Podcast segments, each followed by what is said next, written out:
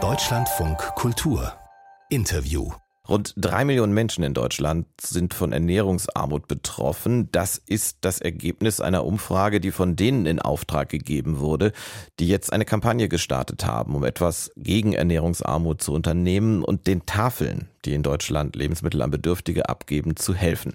Und das sind der Fernsehsender Sat1, das Lebensmittelunternehmen Share sowie Rewe und DM. Aber was ist eigentlich Ernährungsarmut genau? Wie kommt sie zustande und wie kann man sie tatsächlich bekämpfen? Nicht nur einen Monat lang mit so einer Aktion. Das fragen wir Stefan Wahlen. Er ist Professor für Ernährungssoziologie an der Universität Gießen. Schönen guten Morgen, Herr Wahlen. Schönen guten Morgen, Herr Kassel. Ich weiß, was Armut ist, ich weiß, was Ernährung ist, wobei beides auch für sich schon komplizierte Themen sind. Aber wie definieren Sie als Wissenschaftler genau Ernährungsarmut?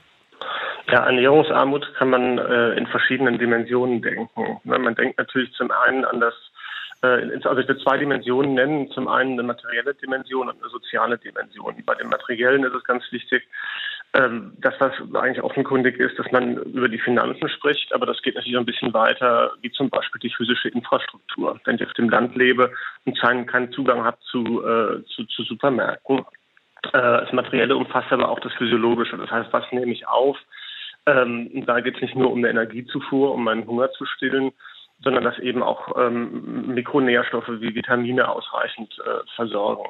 Und ähm, die zweite Dimension, das Soziale, ähm, in der Ernährungsarmut, da spielen natürlich auch Fragen der sozialen Beziehungen eine Rolle. Ne? Wenn ich jetzt meine Nachbarin nicht zum Kaffee einladen kann, beziehungsweise auch welche äh, Lebensmittel durchaus kulturell akzeptiert sind und äh, wie ich mein mentales Wohlbefinden auch über die Ernährung steigern kann.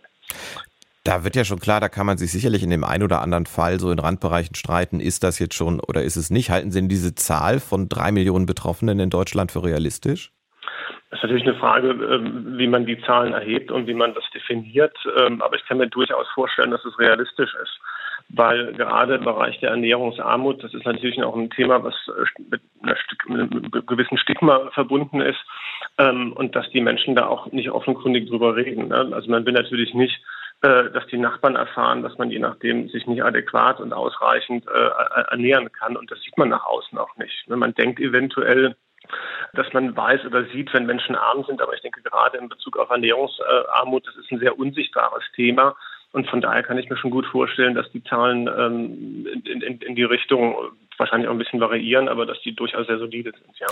Die äh, Aktion dauert einen ganzen Monat noch bis Ende März, äh, die wir jetzt zum Anlass für unser Gespräch nehmen. Die soll ja vor allen Dingen auch die Tafeln unterstützen. Die haben konkret das Problem schon seit etlichen Monaten, fast Jahren, dass die nicht mehr so viel Lebensmittel zur Verfügung gestellt bekommen, wie sie eigentlich verteilen müssten an Bedürftige.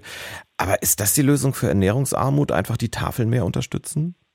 Na, ich denke, das äh, sehen aber auch die Tafeln selbst so. Die ähm, Tafeln sind keine Akteure, die im Prinzip die Ernährungsarmut bekämpfen sollen, sondern die Idee ist ja daraus geboren, dass man Lebensmittel, die normalerweise weggeworfen werden, äh, wieder in den Kreislauf bringt. Ja, und ähm, ich denke, da müssen eher die politischen Rahmenbedingungen geschaffen werden.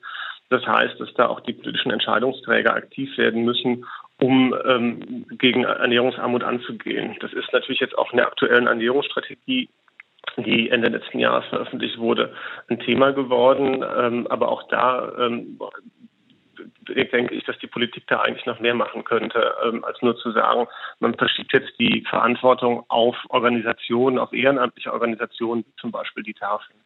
Aber wird es einfach reichen, das Bürgergeld zu erhöhen oder was natürlich alles auch, auch langfristig ist, irgendwie, ja, das ist aber Sache der Tarifpartner, irgendwie Löhne zu erhöhen, Mindestlohn, auch großes Thema. Politik tut inzwischen so, als müsste sie das allein entscheiden. Das war eigentlich nie so vorgesehen. Einfach nur mehr Geld, würde das das Problem lösen, mit der Gießkanne? Äh, na, was heißt mit der Gießkanne? Das ist natürlich eine Möglichkeit, ne, wie Sie schon gesagt haben, das Bürgergeld zu erhöhen, aber man kann natürlich auch da nochmal ein bisschen zielgenauer steuern.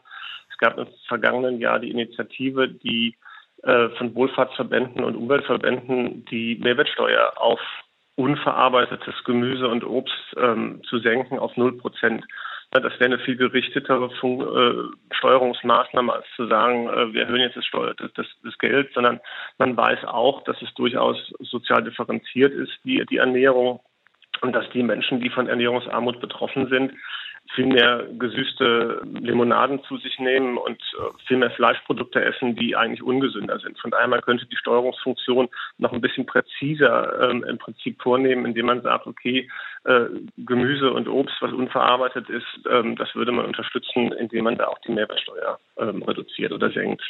Wo Sie gerade über hochverarbeitete Lebensmittel und überhaupt den Unterschied zwischen gesunden und nicht gesunden Lebensmitteln gesprochen haben. Heute ist zufällig, ist ja eigentlich nicht unser Thema, aber es passt vielleicht dann doch rein. Heute ist auch Weltadipositas-Tag. Und tatsächlich gibt es auch in Deutschland immer mehr Menschen, die Zahlen steigen, die wirklich stark übergewichtig sind. Und könnte man sagen, früher im Wohlstandswirtschaftswunderland war das vielleicht genau das Gegenteil von Ernährungsarmut. Ist es jetzt vielleicht die andere Seite derselben Medaille? Ich denke, dass das Phänomen durchaus ähm, auch vorher vorgeherrscht hat, nur es hat halt nicht die Prominenz in der Debatte gehabt. Das Thema der Armut, Ernährungsarmut, das wurde oft auf den globalen Süden verlegt, wo man gesagt hat, okay, die Menschen sind nicht ausreichend versorgt, aber ich denke, dass es auch in der Bundesrepublik immer Menschen gab, die Probleme hatten, sich adäquat zu versorgen, auch wenn man äh, natürlich nur den Wohlstand gesehen hat. Und das wird halt jetzt im Rahmen der, ähm, der Inflation der letzten Jahre äh, einfach nochmal viel deutlicher. Der Ernährungssoziologe Stefan Wahlen im Deutschlandfunk Kultur. Ich danke Ihnen sehr für das Gespräch, Herr Wahlen. Ja, vielen Dank. Schönen Tag noch. Ihnen auch.